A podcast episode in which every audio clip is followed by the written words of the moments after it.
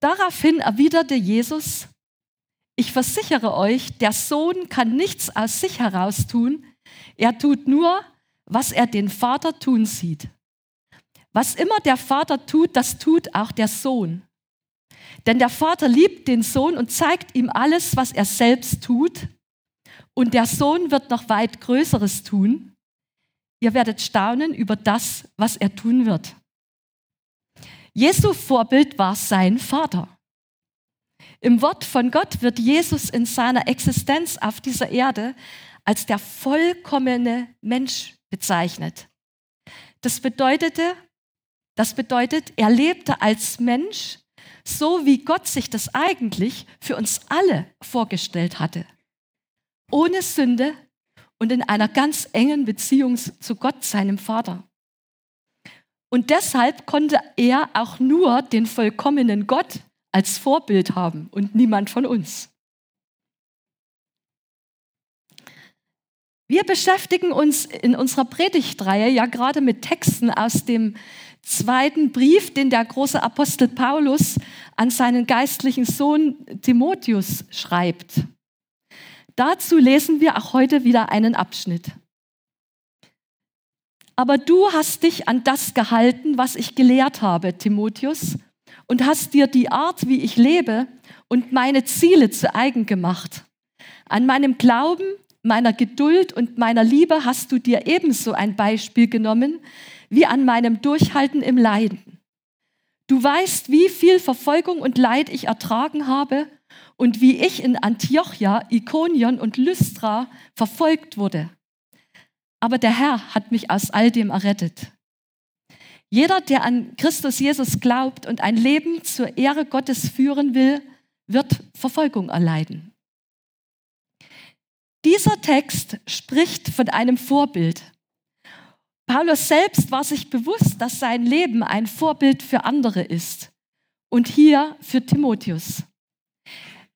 Paulus sagt in 1. Korintherbrief, folgt meinem Beispiel, so wie ich dem Beispiel folge, das Christus uns gegeben hat.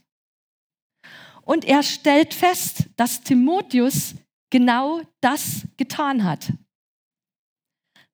Aber du, ich habe gedacht, warum steht dieses aber hier am Anfang? Aber du. Einfach deshalb, weil vorher Paulus über die schlechten Vorbilder spricht, von denen es in der Welt wimmeln wird. Und wenn man das liest, gewinnt man fast den Eindruck, Paulus hätte in unsere heutige Zeit geschaut. Denn die Menschen werden viel von sich halten, geldgierig sein, prahlerisch, hochmütig, lästerer, den Eltern ungehorsam, undankbar, gottlos, lieblos, unversöhnlich, schändlich, haltlos, zuchtlos, dem guten Feind, Verräter, unbedacht, aufgeblasen. Sie lieben die Ausschweifungen mehr als Gott. Sie haben den Schein der Frömmigkeit, aber deren Kraft verleugnen sie. Solche Menschen meide. Das Meiden bedeutet in diesem Zusammenhang auf keinen Fall Weltflucht, sondern hier geht es um Einfluss. Die Frage ist, mit wem verbringst du eigentlich viel Zeit? Mit wem hängst du ab? Und wem schaust du lange zu? Das ist nicht unbedeutend, denn es hat einen nicht zu unterschätzenden Einfluss auf dein Leben.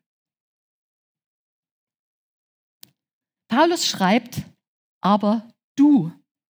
Und jetzt kommt das Kontrastprogramm des guten Vorbildes.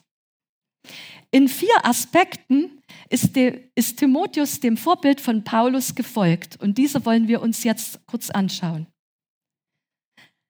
Aber du hast dich an das gehalten, was ich gelehrt habe. Was hat Paulus gelehrt? Eine Schlüsselaussage finden wir im Brief an die Galater, denn dort schreibt Paulus, Eins müsst ihr wissen, Geschwister, das Evangelium, das ich verkünde, ist nicht menschlichen Ursprungs. Ich habe diese Botschaft ja auch nicht von einem Menschen empfangen und wurde auch nicht von einem Menschen darin unterwiesen. Nein, Jesus Christus selbst hat sie mir offenbart. Er betont hier, dass die Quelle seiner Lehre Jesus Christus selbst ist. Er hatte eine sehr einschneidende und dramatische Begegnung mit Jesus, die sein Leben total verändert hat. Aber das war offensichtlich nicht die einzige Begegnung. Er empfing Offenbarung. Und Offenbarung, das ist etwas, was aus einer Ebene über unserem Verstand kommt, aber durch den Verstand zum Menschen kommt. Über den Inhalt der Lehre des Paulus könnte man eine ganze Predigtreihe halten. Deshalb will ich mich heute auf das Zentrum seiner Lehre beschränken. Und das Zentrum der Lehre des Paulus heißt Jesus Christus, der gekreuzigte und auferstandene. Das war das, was Paulus verkündigt hat. Das Zentrum seiner Lehre. Wir haben vorhin das, das letzte Lied gesungen, das war das christliche Glaubensbekenntnis. Auch das ist die Kernaussage gewesen. Und Paulus sagt, Timotheus hat sich an diese Lehre gehalten. Das heißt, er hat sie genauso verkündigt, aber er hat auch selbst danach gelebt. Aber du hast dir die Art, wie ich lebe und meine Ziele zu eigen gemacht, sagt Paulus weiter. Was war denn diese Art zu leben, diese Lebensart des Paulus? Er war ein Mann, der richtig ganze Sache machte. Wenn er brannte, dann brannte er lichterloh. Er war zwar weise, aber kein großer Diplomat. Es gab Schwarz und Weiß. Er schaffte auf jeden Fall Klarheit. Das gefällt mir. Seine Lebensart war von Fleiß und Hingabe geprägt. Im Korintherbrief schreibt er einmal, ich habe mehr gearbeitet als sie alle. Aber im gleichen Vers schreibt er auch, durch Gottes Gnade bin ich, was ich bin. Seine Lebensart war trotz seiner Leistung von Demut und Bescheidenheit geprägt. Und an die Philipper schreibt er, ich kann niedrig sein und ich kann hoch sein, mir ist alles und jedes vertraut. Beides satt sein und hungern. Beides. Überfluss haben und Mangel leiden. Ich vermag alles durch den, der mich mächtig macht, Christus. Diese Lebensart hat eine gewisse Unabhängigkeit von äußeren Umständen. Er glorifizierte interessanterweise weder den Reichtum noch die Armut, einfach deshalb, weil er einen völlig anderen Fokus hatte. Er lebte aus der Kraft des Christus in ihm. Und das ist etwas, was mich total beeindruckt. An die Kolosser schreibt er über das Geheimnis des Christus in euch, die Hoffnung der Herrlichkeit. Das könnte unser Vorbild für die nächsten Monate sein.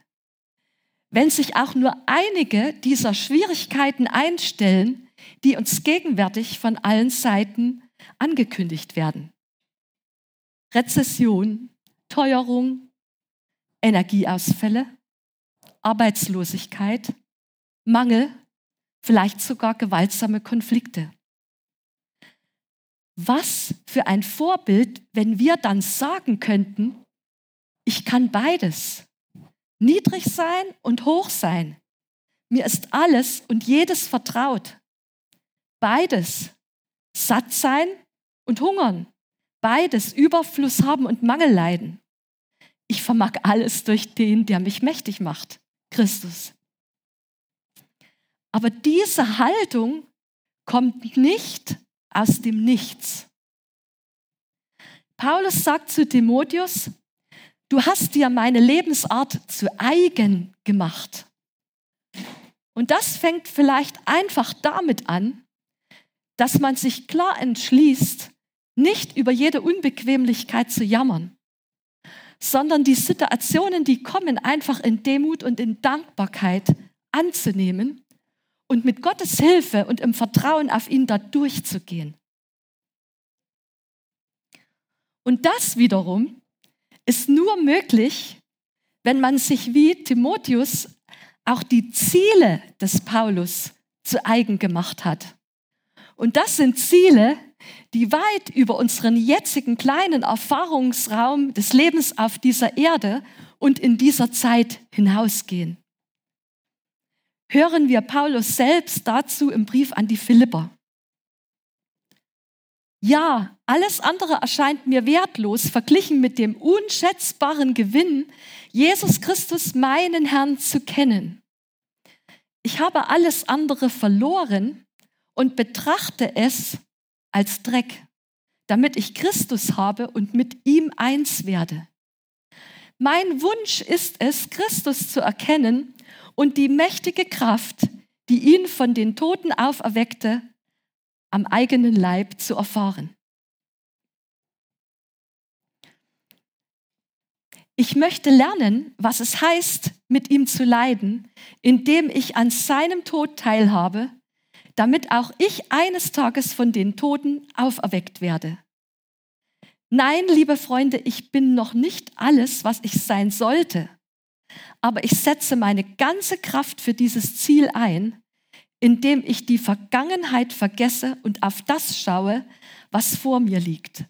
Versuche ich das Rennen bis zum Ende durchzuhalten und den Preis zu gewinnen, für den Gott uns durch Christus Jesus bestimmt hat. Soweit Paulus. Nur mit einem solchen Ziel, mit einer wirklichen Ewigkeitsperspektive, wie Paulus sie hatte, ist man in der Lage, eine solche Lebensart der Freiheit in Christus zu entwickeln. Paulus schreibt weiter, der dritte Aspekt.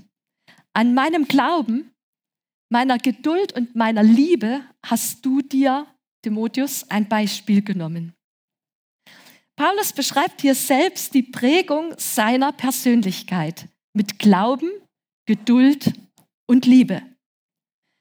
Und wenn wir lesen, was im Neuen Testament über Paulus berichtet wird, finden wir diese Aussage bestätigt. Also er hat nicht zu dick aufgetragen. Aber das war nicht von Anfang an so bei ihm.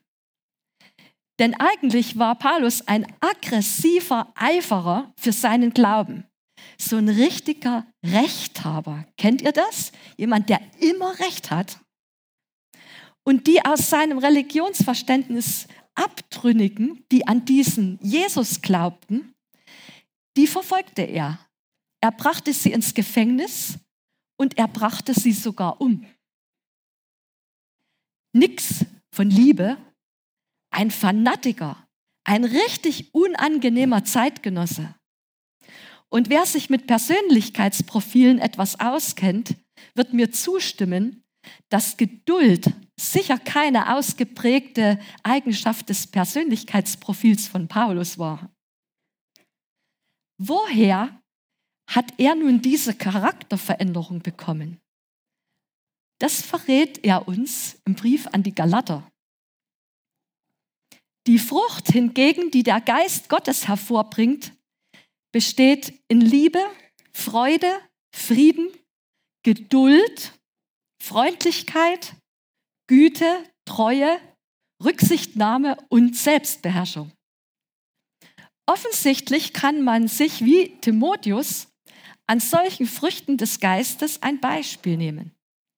Sie stehen jedem Gläubigen zur Verfügung, weil einfach der Geist Gottes in jedem Gläubigen wohnt. Und wenn man ihm genug Raum gibt, werden diese Früchte automatisch wachsen. Man muss die nicht herbeiziehen. Auch in dir, wenn du an Jesus Christus glaubst.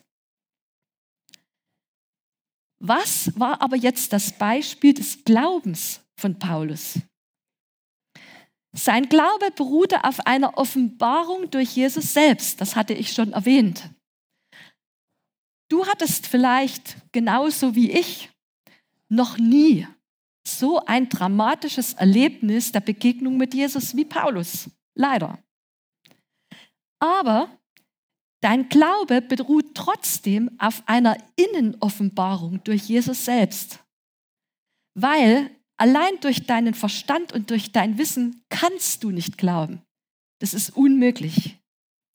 Der Glaube ist nach Hebräer 11 ein Rechnen mit der Erfüllung dessen, worauf man hofft, ein Überzeugtsein von der Wirklichkeit unsichtbarer Dinge. Und glücklich bist du, wenn du diese Innenoffenbarung hast und an Jesus glauben kannst. Diesen Glauben gilt es aber auch festzuhalten bis ans Ende. Er muss sich bewähren, wenn Anfechtungen, Zweifel und Prüfungen kommen. Und eins kann ich euch versprechen, die werden kommen. Wenn du den Glauben festhältst, dann wird er stark. Das ist so wie so ein trainierter Muskel. Also ich bin nicht ein gutes Beispiel. Mein Mann, wenn der so macht, dann sieht man hier was. Und das Festhalten ist ein wesentlicher Aspekt. Es gibt genug Menschen, die laufen eine Zeit lang herum. Die sind begeisternd, richtig aufgeschäumt. Und dann plötzlich fallen sie wie ein Stern vom Himmel. Sie scheitern an ihrem Charakter oder sie driften in falsche Lehren ab. Und deshalb gibt uns der Schreiber des Hebräerbriefes einen guten Rat, wie wir Vorbilder auswählen sollen. Wir lesen das in Hebräer 13. Denkt an eure Leitenden, die, welche euch das Wort Gottes sagten. Schaut euch den Ausgang ihrer Lebensführung an und ahmt ihren Glauben nach. Ausgang ihrer Lebensführung. Ja, geht eigentlich endgültig nur, wenn jemand gestorben ist, oder? Wo unser Pastor Lothar am Ende steht, das wissen wir heute noch nicht. Heute können wir ja mal über ihn reden, er ist nicht da. Aber Zwischenstationen können wir jetzt uns schon anschauen. Und wir sollten immer schauen, was ein Leben bewirkt. Und wir sollten das Wertvolle aus diesem Leben, den Glauben, nachahmen. Interessanterweise steht hier nichts davon, dass wir das andere, was nicht so gut ist, richten oder verurteilen sollten aus einem Leben, was wir betrachten, sondern es steht nur, den Glauben nachahmen. Es gibt noch einen Aspekt des Vorbildes. Wir lesen weiter, was Paulus schreibt. Du hast dir ebenso ein Beispiel genommen wie an meinem Durchhalten im Leiden. Das ist heute vielleicht der schwierigste Punkt. Leiden. Wer von euch möchte freiwillig leiden? Darf ich mal die Hände sehen? Niemand? Oh, ehrlicherweise, ich auch nicht. Paulus offensichtlich auch nicht von Natur aus. Aber er schreibt an die Philipper, ich möchte lernen, was es heißt, mit ihm zu leiden. Und an Timotheus gibt er noch den Hinweis, du weißt, wie viel Verfolgung und Leid ich ertragen habe und wie ich in Antiochia, Ikonion und Lystra verfolgt wurde. Und diese Verfolgung hatte zu tun mit Schlägen und mit Steine werfen und anderen Dingen. Aber der Herr hat mich aus allem errettet. Jeder, der an Christus Jesus glaubt und ein Leben zur Ehre Gottes führen will, wird Verfolgung erleben. Mann, das ist ein Hammerwort. Jetzt wird es aber ungemütlich. Sind wir nicht zu Jesus gekommen, damit unsere Probleme und die damit verbundenen Leiden endlich mal aufhören? Wollten wir nicht die Hilfe und die Lösung? Boah. Waren das doch nur wieder leere Versprechungen? Ja und nein. Lothar sagt immer, wir verkündigen kein Weihnachtsmann-Evangelium. In dieser Form kommt zu Jesus, alle deine Probleme sind sofort weg.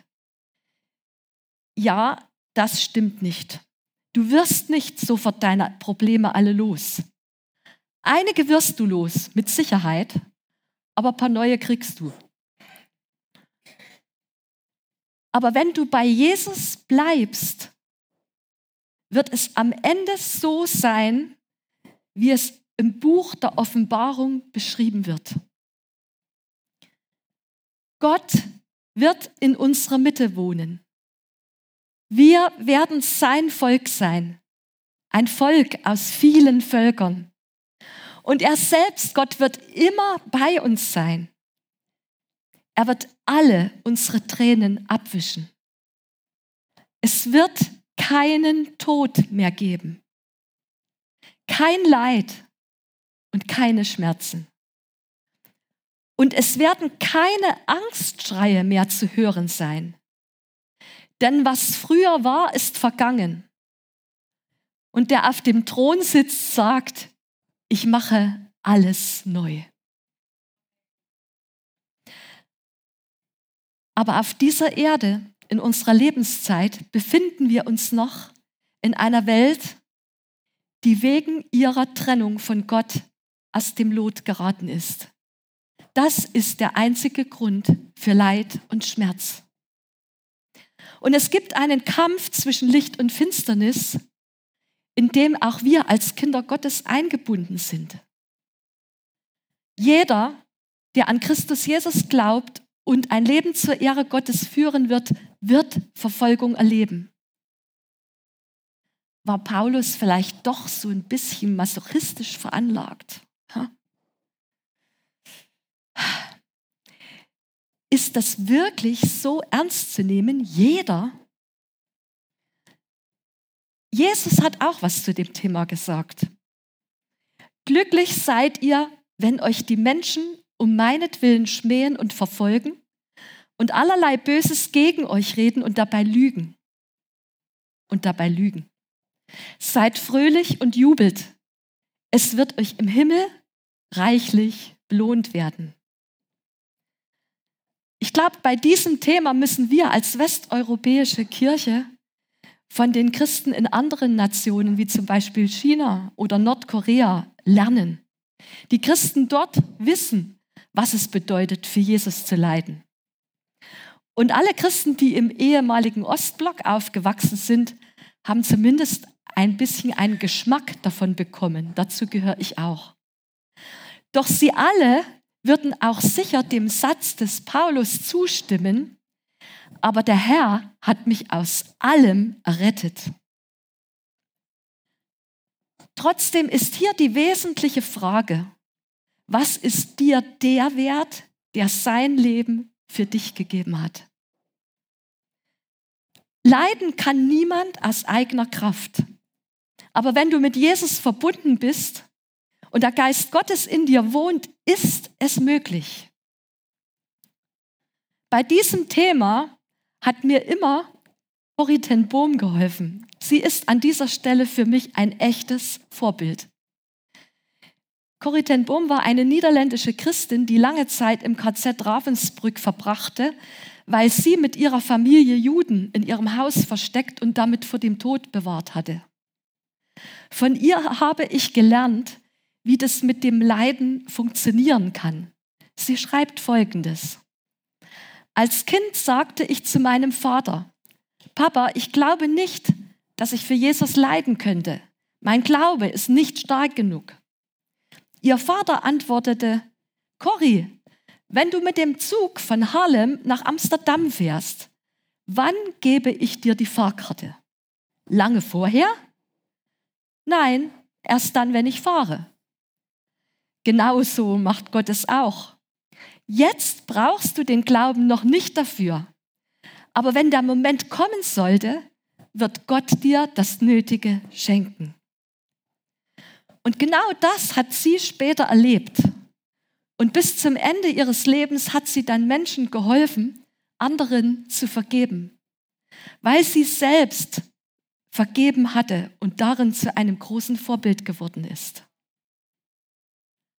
Ich denke, dass Gott uns in seiner Liebe und Weisheit schon bevor wir harte Verfolgungen erleben, durch kleinere Angriffe in unserem Leben vorbereitet, an denen wir lernen und stärker werden können. Kränkungen, Missverständnisse, Enttäuschungen oder dass uns vielleicht mal jemand wegen unseres Glaubens belächelt oder sogar meidet. Solche Dinge könnten doch ein richtig gutes Übungsfeld sein, oder? Wer ist dein Vorbild? Wollt ihr mal meine Antwort auf die Frage hören? Es gab einige Vorbilder in meinem Leben und gibt es auch noch jetzt, aber spontan, als ich mich vorbereitet habe, fielen mir zwei Frauen ein. Und zwar zwei Frauen, die in einer Schwesternschaft in ein, mit einem Gästehaus lebten. Also sowas wie evangelische Nonnen, wenn man das verstehen kann. Dort lehrten sie das Wort Gottes. Sie kümmerten sich mit Seelsorge und Gebet um die Gäste, die dort ein- und ausgingen. Und zu diesen Gästen gehörte sowohl ich als auch mein Mann, der es damals noch nicht war. Und da gab es so eine kleine Schwester, die Schwester Lena hieß sie. Die war noch etwas kleiner als ich. Sie hatte einen krumm gebeugten Rücken. Sie hatte beeindruckend lange Finger. Wenn sie lehrte, machte sie manchmal so. Und sie hatte große blaue Augen. Und wenn sie eine mit diesen Augen anschaute, dann fühlte man sich von Gott angeschaut.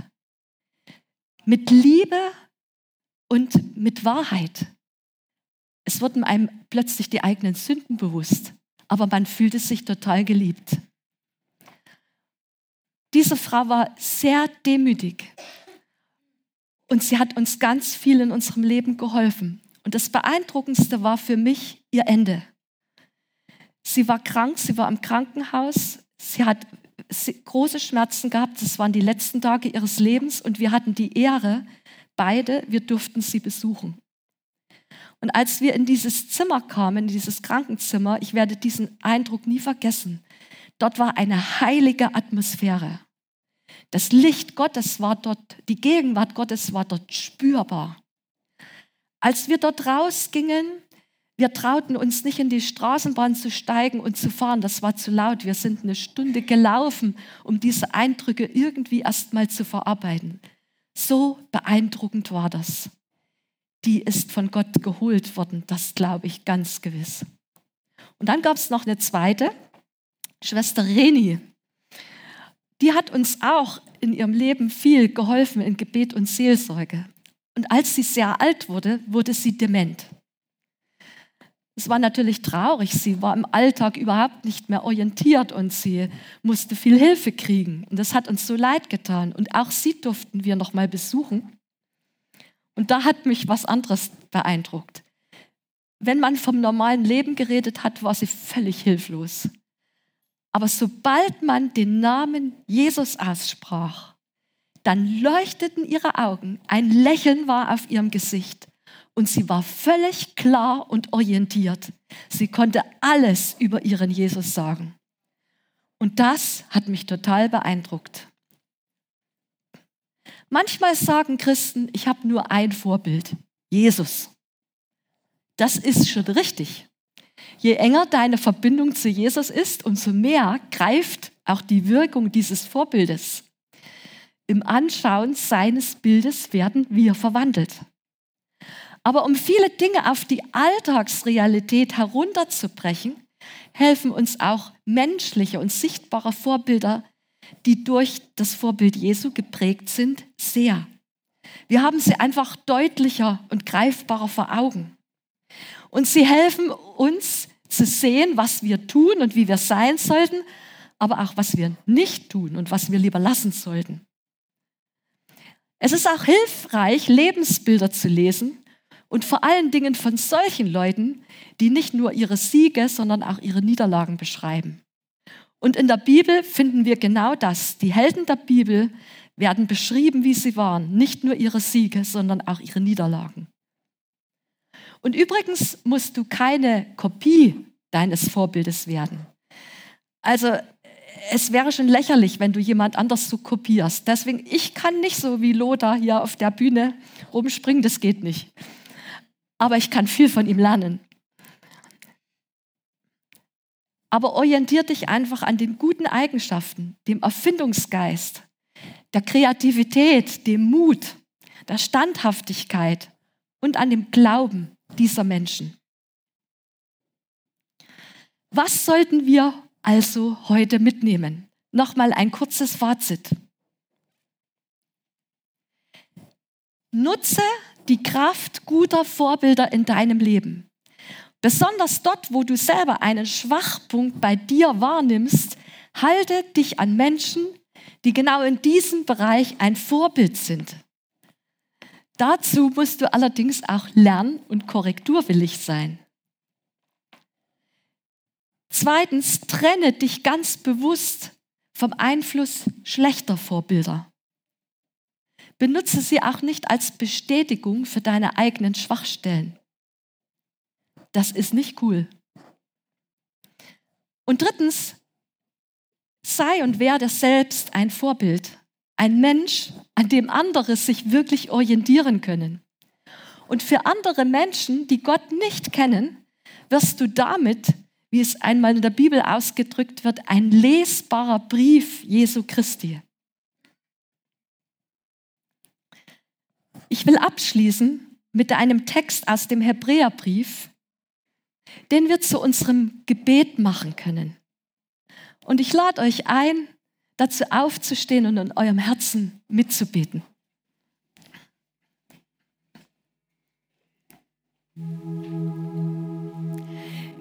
Wir sind also von einer großen Schar von Zeugen umgeben, deren Leben uns zeigt, dass es durch den Glauben möglich ist, den uns aufgetragenen Kampf zu bestehen. Deshalb wollen auch wir, so wie Läufer bei einem Wettkampf, mit aller Ausdauer dem Ziel entgegenlaufen. Wir wollen alles ablegen, was uns beim Laufen hindert und uns von der Sünde trennen, die uns so leicht gefangen nimmt.